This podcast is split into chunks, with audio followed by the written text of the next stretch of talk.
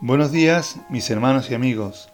Este domingo atrás tuvimos un culto al Señor dirigido por los niños de nuestra congregación.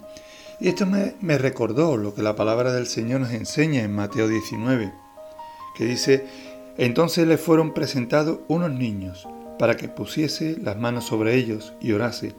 Y los discípulos le reprendieron. Pero Jesús dijo, dejad a los niños venir a mí y no se lo impidáis porque de los tales es el reino de los cielos. Y habiendo puesto sobre ellos las manos, se fue de allí. Las madres de este tiempo acostumbraban a llevar a sus hijos al rabino para que les bendijeran, y por eso estas madres se reunieron alrededor de Jesús. Los discípulos, sin embargo, pensaron que los niños no eran tan importantes para ocupar el tiempo del maestro, eran los menos importantes de todo lo que él hacía en esos momentos pero Jesús lo recibió porque los niños tienen la clase de fe y confianza necesaria para entrar en el reino de Dios. Es importante presentar a nuestros niños a Jesús y que nosotros mismos nos acerquemos a Él con la actitud de aceptación y confianza de un niño. Los discípulos debieron haber olvidado lo que Jesús dijo acerca de los niños en Mateo capítulo 18 en aquel tiempo los discípulos vinieron a Jesús diciendo, ¿quién es el mayor en el reino de los cielos? Y Jesús, llamando a un niño, lo puso en medio de ellos, y dijo, De cierto os digo, que si no os volvéis y os hacéis como niños, no entraréis en el reino de los cielos. Así que cualquiera que se humille como este niño, ese es el mayor en el reino de los cielos. Y cualquiera que reciba en mi nombre a un niño como este, a mí me recibe. Jesús tomó a un niño para ayudar a sus egocéntricos discípulos a captar la idea. No necesitamos ser infantiles, como los discípulos, que discutían asuntos insignificantes y sin importancia, sino más bien como niños de corazón humildes y sinceros. Yo quiero hacerte esta pregunta, hermano y amigo.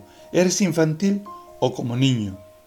Los discípulos estaban tan preocupados con la organización del reino terrenal de Jesús que perdieron la visión, perdieron su enfoque en el propósito divino. En lugar de buscar cómo servir mejor, discutían en cuanto a qué puesto ocuparían cada uno de ellos. Cuán fácil es perder nuestra perspectiva eterna y competir por puestos en la iglesia o en la sociedad. Cuán difícil es identificarnos con los niños, gente débil y dependiente sin posición social ni influencia. Los niños confían por naturaleza, confían en los adultos y al hacerlos, estos crecen en su capacidad de confiar en Dios.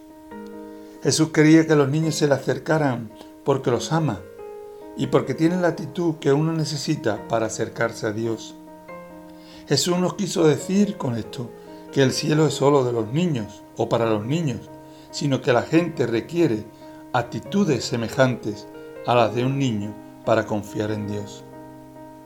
La receptividad de los niños era una constante notable con la obstinación de los líderes religiosos de la época, que permitieron interponer sus refinamientos y educación religiosa en vez de la fe simple y sincera necesaria para creer en Jesús.